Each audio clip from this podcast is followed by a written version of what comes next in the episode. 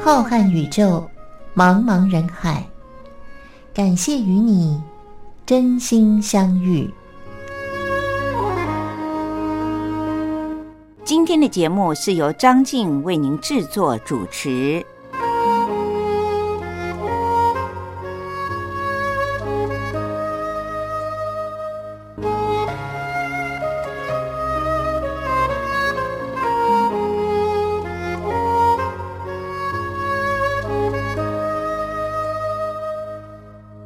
各位听众朋友，大家好，我是张静，又到了每个星期天晚上零点十分，张静在空中和您真心相遇的时间了。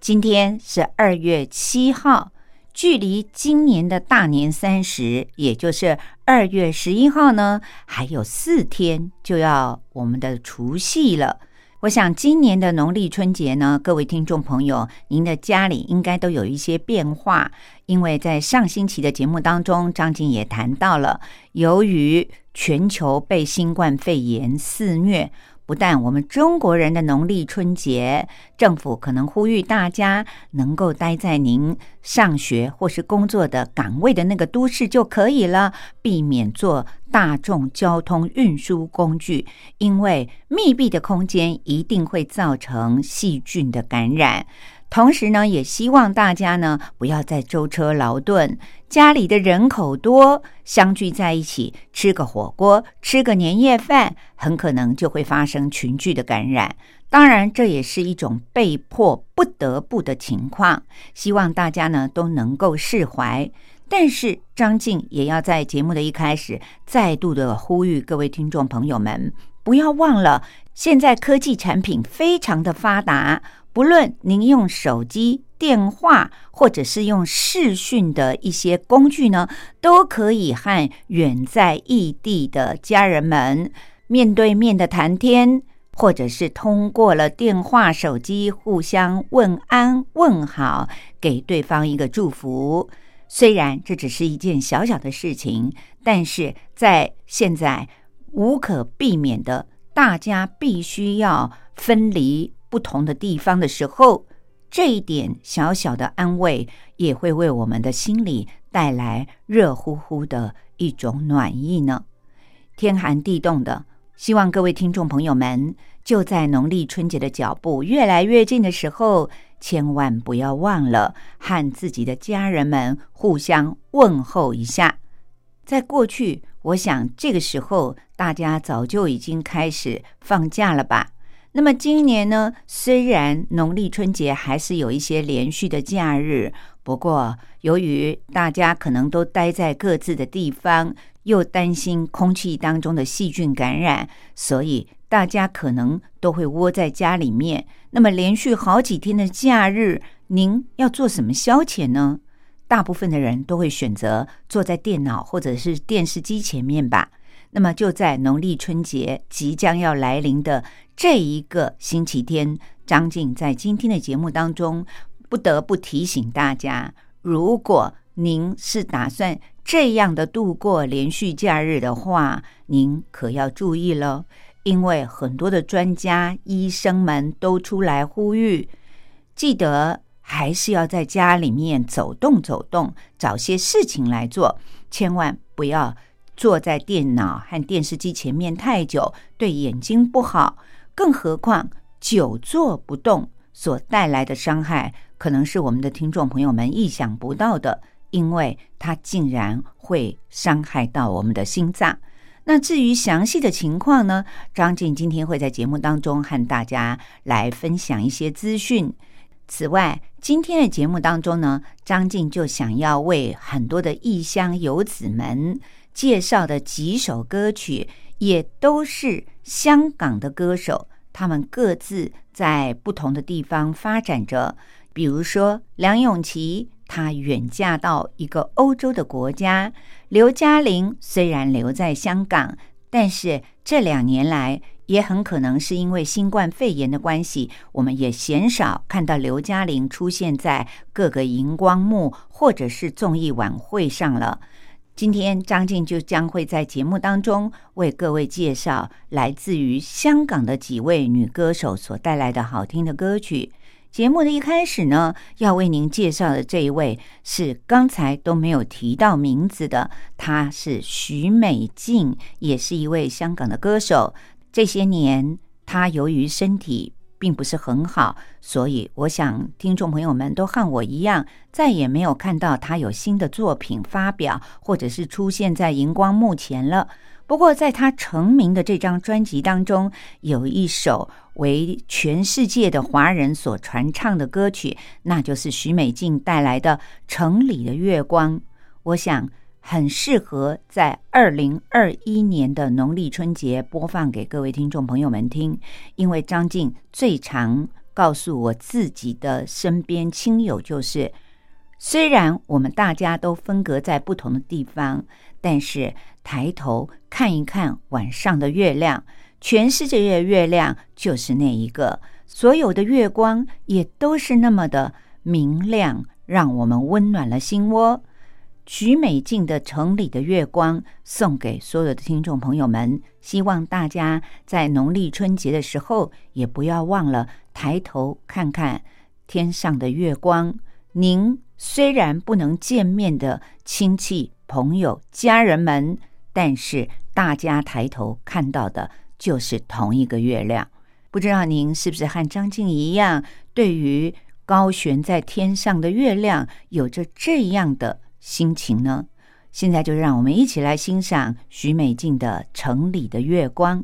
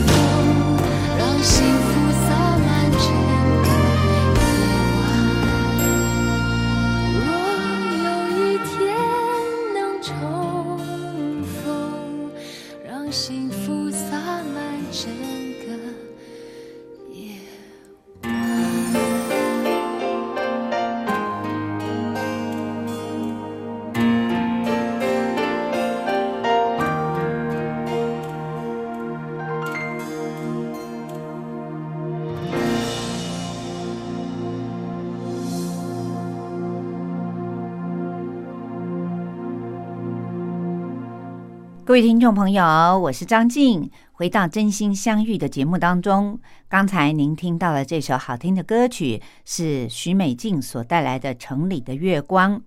今天已经是农历春节除夕倒数的第四天了，在这个周末呢，张静要特别的提醒大家，面对即将要来临的连续假日，天气很冷，而且。又被限制，大家不能够群聚的时候，您在连续假日里面要做什么样的消遣呢？我想最自然而然的，现代人来说，就是坐在电视机或者是坐在电脑前面追剧了。不过，您可能不知道的是，不管您是在办公室上班，还是在家里看电视、划手机、用电脑，还有平板追剧。但是，只要您每天多做一个半小时，那么日后发生心脏病的风险却会大大的上升百分之四十四，也就是增加了四成以上的罹患心脏病的风险。听起来是不是很可怕呢？专家说，如果您不但是坐着看电视追剧，而且还边做着边吃零食的话，那您所处的身体危机就更是严重了。接下来，张静就要和您分享这篇刊登在国际知名的自然期刊旗下的一本叫做《自然通讯》期刊里的文章。他刊登了一篇使用英国生物样本库。针对了四十二万多名的平均年龄在四十岁到六十九岁的欧洲人的样本，分析了他们的大数据，发现这个年龄层，也就是四十岁到六十九岁的欧洲人里面，他就是看电视时间比较长的族群，平均他们每天看电视的基本时间是二点八小时。就是看电视的时间呢，是不到三小时的。在长达了六年半的时间里面，追踪了这些人的样本，发现四十二万多名的青壮年当中，大约有将近一万五千人出现了心脏病。首先，张静要特别的提醒，就是这个数据分析，它是以二点八小时作为基础。经过了长时间的分析以后，发现久坐的时间只要增加一个半小时，那么未来这个人发生心脏病的风险就会增加百分之四十四。尤其是久坐看电视的人，比起久坐着办公的人，那么看电视的人心脏病的风险还会来得比百分之四十四更高。根据许多项目的分析显示出，可能是看电视的时候呢，您起身的次数是更少的，同时也会边看电视边吃零食。但是，同样二点八小时坐着办公的人。因为他站起来的次数比较多，经常要跑东跑西，而且更不可能在上班的时候呢一面上班一面吃零食，所以这个大数据的分析就同时的归纳了这些四十岁到六十九岁的欧洲青壮年们认为，如果您一天之内只要做超过二点八小时，每增加一点五小时。未来罹患心脏病的风险就越高，同时边做边吃零食的人风险还要比这个来的更高，得出了这样的结论。那么张静呢就看了一下，根据这篇论文，有哪些学者专家有出来呼吁按赞或者是给负评的呢？结果。台湾安南医院的心血管中心的副院长李聪明教授，他很认同这种论文的说法。他说：“其实久坐啊，真的是非常的伤身体的。这是因为地心引力的关系，长时间的久坐呢，会使得我们的血液容易淤积在我们的下半身。”症状比较轻微的人呢，很可能就是身体里的血液变得越来越浓稠，这是您所感觉不到的。可是您会发现，时间久了，活动的能力越来感觉越不顺利。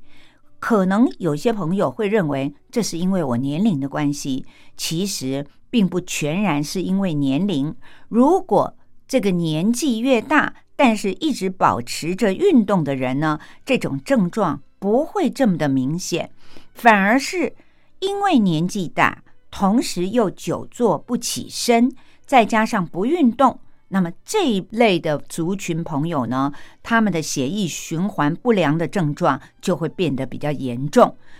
再加剧的话，就很可能会造成身体里的静脉栓塞。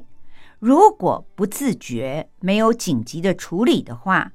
不常去请教医生如何的让自己的血液循环变得更好的话，那么时间久了。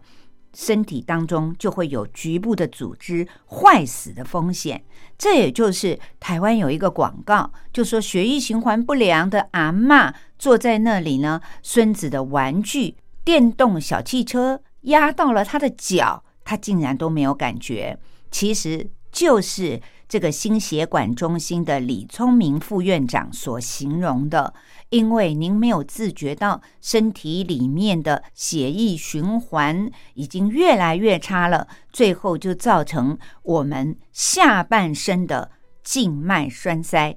于是很多的微血管和静脉都没有了感觉。同时，李聪明教授也说，长期的久坐也会因为。心脏缺乏了运动的训练，让的心脏变得更为退化，心脏的功能就会逐渐的降低了。要预防心脏功能退化，医生特别提醒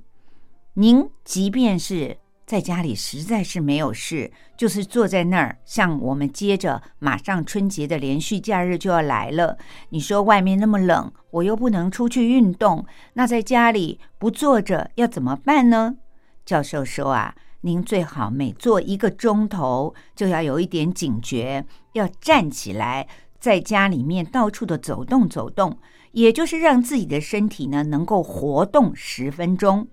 各位听众朋友。所谓的身体活动休息十分钟，是指让您不要坐在那儿连续的时间太久。休息并不是叫您躺下来或者趴着睡个午觉，其实让我们的身体能够在久坐当中休息十分钟，意思就是说站起来活动活动。做做小腿肌肉收缩的运动，也就是抬抬腿、举举手，或者呢做做扩胸运动。这时候，因为有了运动，血液在血管当中就有了活动的机会，于是血液循环就会稍微的快一点。当它回流到心脏的时候，也让您的心脏功能变得更有活力。李聪明副院长特别的说。除了站起来走走路，在家里活动活动，其实他也建议大家，如果您住的是公寓大厦，那么就放弃电梯，在家里面的楼梯间里面呢，来回的走一下楼梯，每天都要让自己的心脏有一种被训练到的机会。大家可千万不要小看，即便只是。在家里走动走动，在住家的楼梯上上下下稍微的运动一下。但是医生说，经年累月之后，不但您的血液循环会比同年龄的人来得好，您的行动能力看起来会更为灵活，同时您看不到的心脏更不会发生功能退化的问题。我们的心脏要有活力，其实就是要靠着我们的血液循环良好。而血液循环要良好呢，各位听众朋友，靠的就是我们要走走路、抬抬手、抬抬脚，让身体能够活络活络。希望各位听众朋友们一定要记得，虽然只是一些小动作，但是对于我们的身体健康可是有着很大的帮助。这或许就是我们中国人说的“要活就要动”。其实不只是久坐不动会让我们的心脏出了问题，如果您久坐而且还姿势不良的话，那问题还更为严重呢。接下来，张静就要和您分享，这是台湾的联心国际诊所的院长林颂凯教授，他就告诉大家说，正确的姿势和生活习惯不仅有利于我们的健康，同时也会让我们有好的体力。但是相反的，错误的姿势和生活习惯。很容易就会为我们的身体带来很严重的伤害，但是却是您所不知道的。比如说呢，他说现在啊，我们的家庭布置都流行所谓的简约风，当然也是因为房子的空间并不是很大，所以大部分的人家里面呢都有一个茶几，加上一个坐垫。那不论是吃饭、看电视，可能都坐在同一个地方。更何况有些人呐。喜欢盘腿而坐，一个连续剧看下来就盘腿坐了一个小时。事实上，长期的盘腿坐着，伤害要比久坐来的还更严重。虽然看起来盘腿坐着好像是让人有很放松的感觉，要不然我们难道坐在家里面还要正襟危坐吗？很多人一定会觉得，我既然是在自己家，那么就要做的比较自在一点，做的久一点。但是，如果我们仔细的观察的话，当一个人盘着腿坐着看电视或者是看电脑的时候，他的身体啊，往往同时都存在了几个错误的姿势，比如说头都会有一点歪，背有一点驼。有些人盘腿的时候呢。骨盆左右是不均衡的，是有一点倾斜在某一边的，于是还会造成膝关节和髋关节的过度弯曲。如果每天都持续这些错误的姿势好几个小时的话，那么日积月累下来，林颂凯教授说，它很可能会造成您身体器官第一有歪头和驼背的现象。这个在医学上呢，是称为叫做上交叉症候群。例如，当您颈肩感觉酸痛、胸闷，并且严重到交感神经失调的时候，有人呢还会在颈椎里面长骨刺，您可能才会觉得自己为什么会变得这么严重呢？可是您不晓得。这就是因为简单的一个小小的动作，长期的盘腿坐所造成的严重现象。更何况呢，也会造成我们的膝关节还有髋关节过度的弯曲，长时间于是就导致了像坐骨神经突出，或者是颈椎、腰椎长骨刺等等很常见的现象。有人说，不是告诉我们说。敲二郎腿比较不好吗？那庙里面的和尚打坐不都是盘腿坐吗？但是这里指的呢，是说盘腿坐着时间比较长的时候造成的伤害。医生认为，虽然敲二郎腿也是不好的姿势，但是毕竟敲二郎腿、敲脚的时候，您的背是有靠着的。身体的上半身的重量呢，可以靠着椅背来分摊一些。这时候呢，颈椎和腰椎所承受的压力就会减少了很多。再者呢，敲脚代表着当时坐的是比较高的椅子，您才能够敲脚。如果您想一下，您坐的是很矮的板凳的话，您其实是敲不了脚的。当我们坐在比较高的椅子上的时候，敲脚这个动作，我们随时都可以挪动一下，于是就可以调整我们自己的身体了，就比较不会让身体长时间的处于这种错误的姿势里。但是，您如果是盘腿而坐着的时候，由于两只腿是卷曲在一起的，您想一下，可能在不自觉的情况下，想要换个姿势，没有那么容易。于是呢，在不知不觉里面，经常盘腿一坐就坐了超过一小时以上。那么，对应刚才国际周刊上面所写的，如果所谓的久坐是指一天坐二点八小时来说，每超过一个半小时，对于心脏风险会提升百分之四十四。那么盘腿坐的话呢，很长的时间都没有换姿势，当然它的害处就会更为严重。久坐会伤害到我们的心脏，但是错误的姿势更会让我们的身体健康的危害重上加重。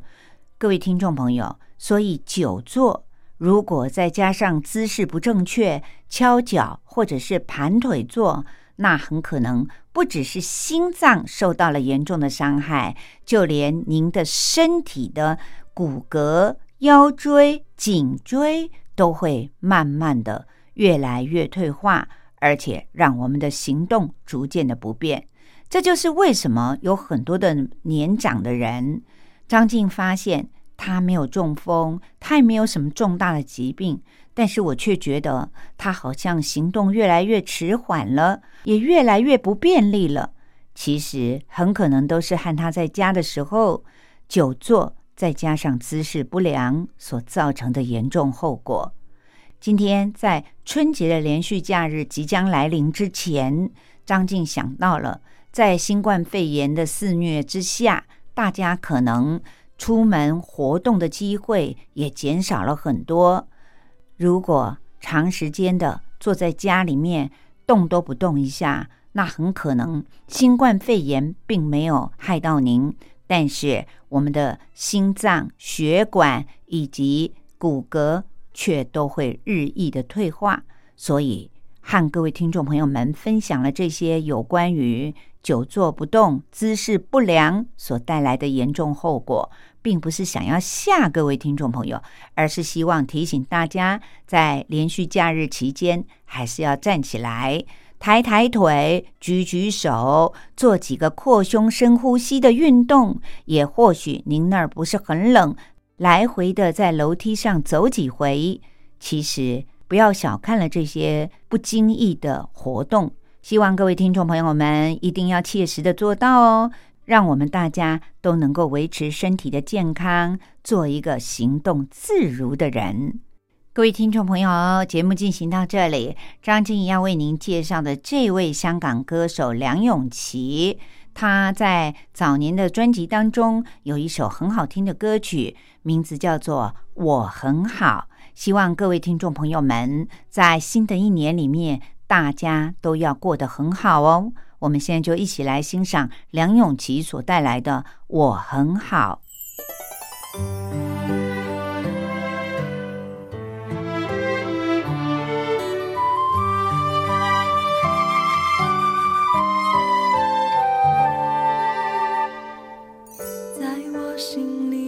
等。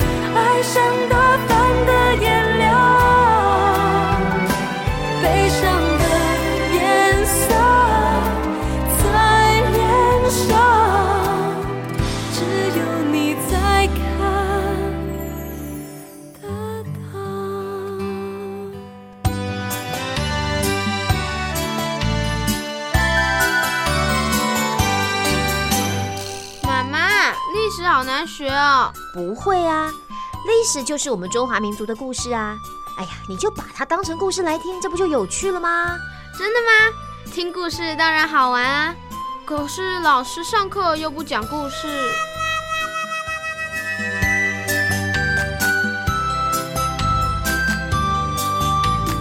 听光华小学堂说历史故事。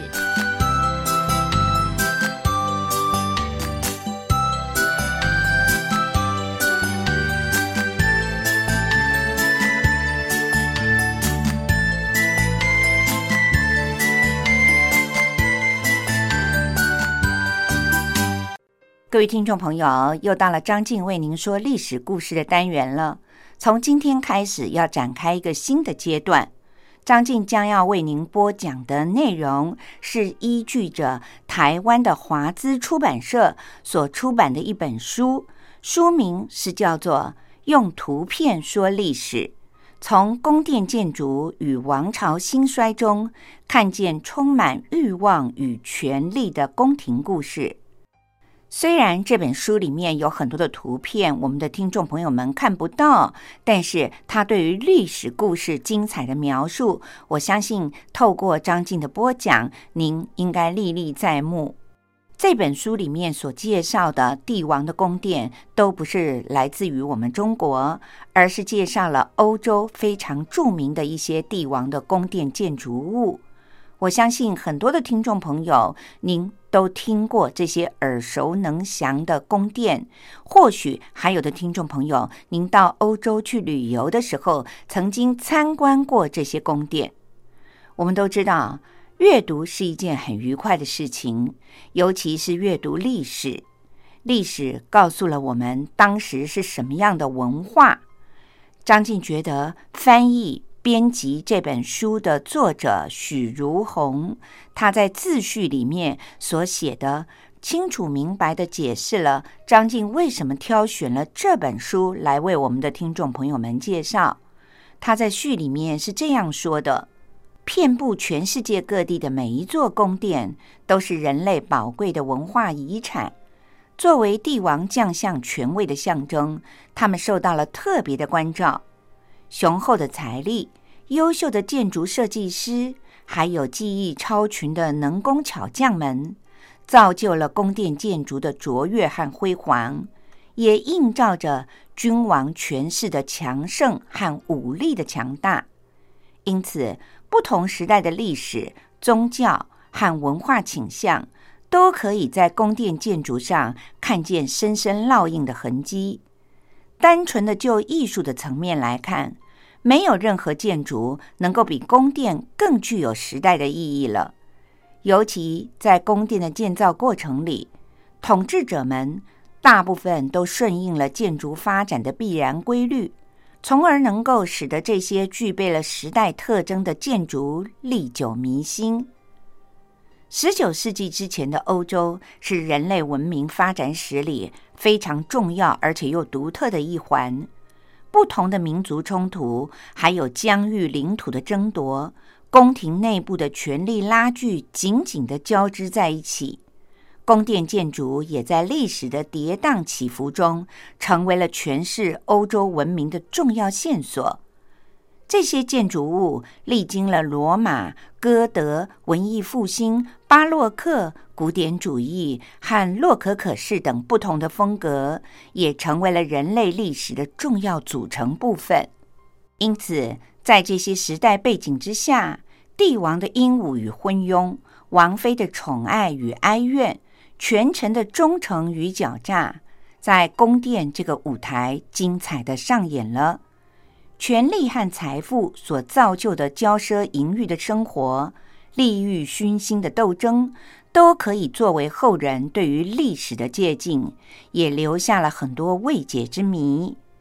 带着这些疑惑以及对于历史的关怀，这本书对于欧洲宫殿背后的历史进行了系统的梳理，挖掘宫殿背后的动人故事。希望能够透过通俗易懂的方式，揭开宫殿建筑像迷雾一般的神秘面纱，聆听它动人的心跳声音，让我们体会人类历史长河当中每一个精彩的段落。各位听众朋友，接下来我将继续的为您介绍位于英国伦敦西郊的泰晤士河河畔的汉普顿王宫。世界上的王宫很多，庄重而且又显得厚实的汉普顿王宫是英国都铎式王宫的经典之作，向来都有着英国的凡尔赛宫的美誉。但是这座王宫很不一样，它曾经发生了很多扑朔迷离的闹鬼的传闻，远远的要比宫殿本身的建筑更让世界上的人们关注。王室当中有很多戏剧性的重大事件都曾经在这里发生，所以相关的幽灵的传说更是由来已久。而被监视器拍摄下来的幽灵的照片，更是让世人感觉到恐惧又迷惑。汉普顿王宫修建于西元一五二五年，最初是红衣主教和大法官沃尔西的私人宅邸。后来送给了国王亨利七世。虽然这件礼物里面包含着主教美好的心愿，但是却没有能够挽救自己的颓势。上星期我们讲述到了沃尔西牧师，他凭借着自己对于年轻的国王亨利八世的忠诚和良好的表现，逐渐的赢得了新国王的信任，成为了他最为忠实的幕僚之一。他被任命为英国很重要的约克郡的教长，同时又被任命为林肯郡的主教以及约克郡的大主教，同时的获得了很多的赏赐，也让他个人的事业攀向了高峰。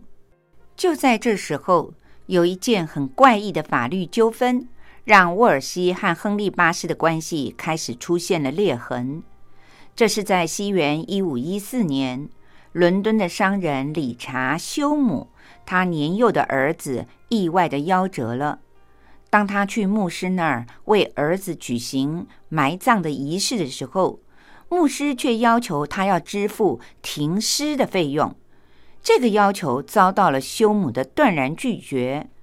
并且把牧师告上了教会的法庭。但是让人意想不到的是。修姆却被当作是异教徒而遭到了逮捕。更加离奇的是，在这之后，休姆被发现被绞死在牢房里。经过验尸官的检验，确认休姆是被人在牢狱当中谋杀而死的。对于应该要由国王法庭还是教会法庭审判这个案子，当时是众说纷纭。沃尔西请求亨利八世把这个事件送交罗马法庭裁决，但是却遭到了亨利八世的拒绝。他宣称，除了上帝以外，没有人可以凌驾于他本人的法令之上。虽然沃尔西和亨利八世意见是相左的，但是他却赢得了教皇的信任，并且被教皇任命为红衣主教，这也为他带来了很丰厚的收入。因此，这个时期的汉普顿王宫也得到了精心的修建。此时，凯撒琳的病情却是日益加重。西班牙国王查理五世上台了以后。为了维持欧洲大陆的和平，于是他开始倾斜了。西元一五二零年的七月十四日，亨利八世与查理五世单独的签署了协定，约定在未来的两年里，双方都不会和法国联盟，作为英国和西班牙交好的象征。而此时，沃尔西却破坏了英国公主和法国皇太子的婚约。为英国和西班牙的联姻铺路。第二年的春天，查理五世想要迎娶玛丽，并且专程的前往了英格兰出席婚礼的仪式，同时商讨英国和西班牙两国相互配合对法国开战的计划。五年后，查理五世在意大利半岛的战役里俘虏了法国的国王法兰西斯。这时候，亨利八世想要利用法兰西斯的垮台，再一次的进攻法国。沃尔西就软硬兼施的向贵族募款，筹集战争的经费。没有想到，却引起了贵族们的反弹。最后，亨利八世不得不亲自出面为沃尔西辩解。而这一次的事件。进一步的加深了沃尔西和英国的国王亨利八世之间的隔阂，但是导致沃尔西被彻底的踢出了政治舞台的，则是亨利八世的移情别恋。他喜欢上了年轻貌美而且非常富有魅力的安妮·布林。亨利八世希望沃尔西能够帮助他名正言顺的和皇后凯瑟琳离婚。但是沃尔西却犹豫不决，并且恳求国王取消这个决定。但是强硬的亨利八世辩称，他早就开始怀疑当时的这场婚姻的合法性了。于是，作为教皇使节的沃尔西不得不数次的秘密召集教会，举行会议商讨对策。但是在协商没有结果之后，沃尔西只好宣布。他们教会是没有资格决定这样一件困难的事的，并且建议亨利八世派他自己去法国说服法兰西斯，以利用他的影响力劝说教皇扩大沃尔西的权力，从而使得沃尔西可以自行判决这个案子。结果，他的法国之行简直就是失败透顶，不但没有成功的说服法兰西斯。反而因为失败了，让亨利八世怀疑他对于自己的忠诚。这时候的教皇克莱门特已经成为了皇后凯瑟琳的外甥查理五世的俘虏。查理五世告诉教皇说，他已经决定要保护皇后的权利，而且禁止教皇废除这桩婚姻的安排。同时，他也不允许这件事情在英国审判。因此。当沃尔西和亨利八世分别的派使节拜会教皇的时候，理所当然的就吃到了闭门羹。教皇更拒绝授权给天真的沃尔西主教单独处理这个案件。愤怒的亨利八世因此就认为，沃尔西并不是诚心诚意的想要为他着想，也缺乏了解决问题的能力，更没有办法解除这桩婚姻。西元一五二八年的四月，情况似乎出现了转机。教皇同意派遣一名红衣主教，叫做卡姆佩戈的，和沃尔西一起来解决这个事件，但是拒绝授权给任何人独自的判决这个案件。骄傲自大的亨利八世感到自己受到了欺骗和侮辱，于是，在他的眼里，不中用的沃尔西被解除了一切的职务。失宠之后的沃尔西大主教，为了要得到国王亨利八世的宽恕，就把自己精心打造的非常精致的火红色的宅邸汉普顿宫送给了国王亨利八世。国王不但立刻的喜欢上了这个标新立异的建筑物，而且对它进行了大规模的扩建。使它兼具了都铎式和凡尔赛宫两者的特点，显得华丽又庄严。随后，亨利八世就把这所可爱的建筑送给了他爱上的安妮·布林，成为了两个人享受甜蜜爱情生活的居所。而可怜的沃尔西大主教，至此之后。只能够在汉普顿宫外面享受着落魄的人生了。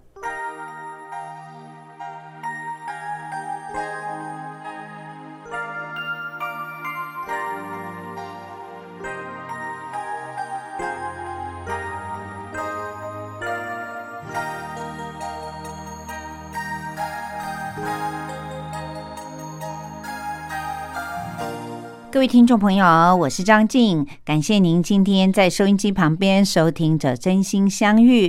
二月十一号就是农历的除夕了，这也是张静在过农历年之前为您主持的这集节目，所以要特别的在节目结束之前，祝福我们所有的听众朋友们，即将来临的是牛年。祝福大家牛年行大运。当然，张静最重要的是祝福各位听众朋友们，大家一定要身体健康、平安快乐、心想事成。我们下次再见喽，拜拜。如